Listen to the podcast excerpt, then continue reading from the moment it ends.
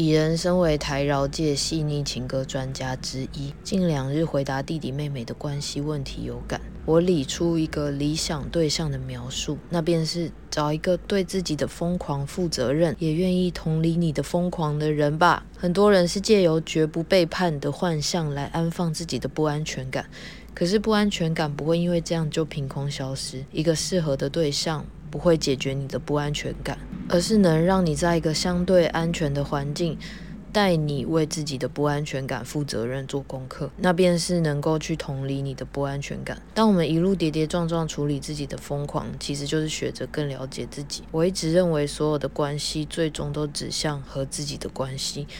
作家 Alan de Botton 认为每个人都是有问题的人。他说：“也许最好的结婚礼物便是送对方一本自己的疯狂大全。”观众听了都笑了。我觉得他说的没错，我也是这样去告知的。